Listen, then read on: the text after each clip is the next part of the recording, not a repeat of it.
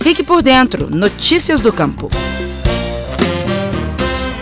Nesta semana, agricultores familiares de vários municípios de Minas Gerais voltaram a fazer entregas de produtos para o Programa Nacional de Alimentação Escolar, o PENAI. E a atuação da Empresa de Assistência Técnica e Extensão Rural do Estado, a Emater MG, foi fundamental para este resultado. Os técnicos locais negociaram junto às administrações municipais para que as prefeituras retomassem a compra dos alimentos e fizessem a distribuição direta aos pais ou responsáveis dos estudantes da rede pública de ensino. Essa possibilidade tinha sido aprovada em lei federal no início de abril, de forma emergencial, devido à pandemia do novo coronavírus.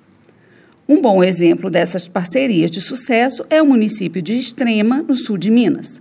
Lá, 25 produtores voltaram a entregar suas mercadorias e 800 famílias de estudantes estão sendo beneficiadas, com alimentação de qualidade. O Hélio João de Farias Neto, engenheiro agrônomo da Emater MG, conta como foi.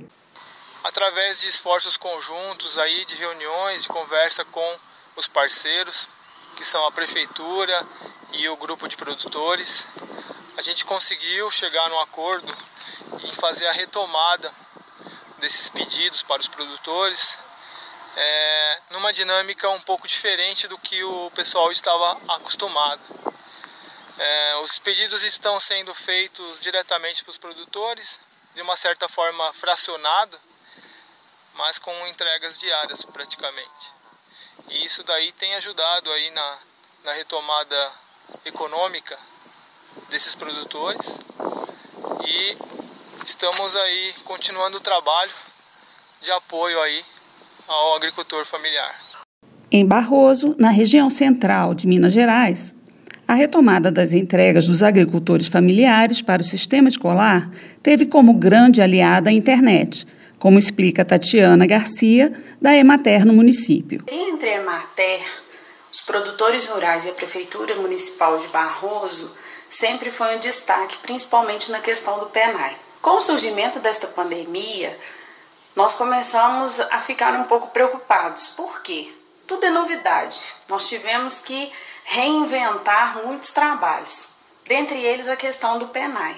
Como que nós fizemos? Nós já tínhamos um grupo de WhatsApp aonde o nosso contato com os agricultores familiares, além de pessoalmente, era via mensagens. Com a questão da pandemia, nós intensificamos o uso desse grupo. Com esse esforço conjunto, que envolveu, além da Emater MG, a Prefeitura de Barroso e as Secretarias Municipais de Agricultura e Educação, oito famílias de agricultores voltaram a receber pelas vendas para as escolas e outras 215 famílias também foram beneficiadas com a cesta de alimentos.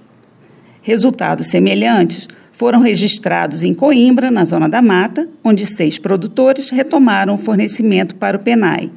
E com isso, cerca de 200 famílias passaram a receber o kit da merenda escolar para que as crianças continuem se alimentando adequadamente. As compras de produtos da agricultura familiar pelas escolas públicas já voltaram em diversos outros municípios de Minas, como Rodeiro, na Zona da Mata, Rubim, no Vale do Jequitinhonha, Três Pontas, no sul do estado, e Manga e São João da Ponte, na região norte de Minas. Além disso, profissionais da Emater MG continuam procurando alternativas para manter a renda dos produtores e a alimentação das famílias dos estudantes. Parabéns, pessoal!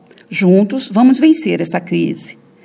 E é importante ressaltar: quem puder, fique em casa. E se tiver que sair, use máscara. Vamos nos proteger do coronavírus. Eu sou Miriam Fernandes para o Estação Rural. Você ouviu o Estação Rural, o podcast da Emater Minas Gerais.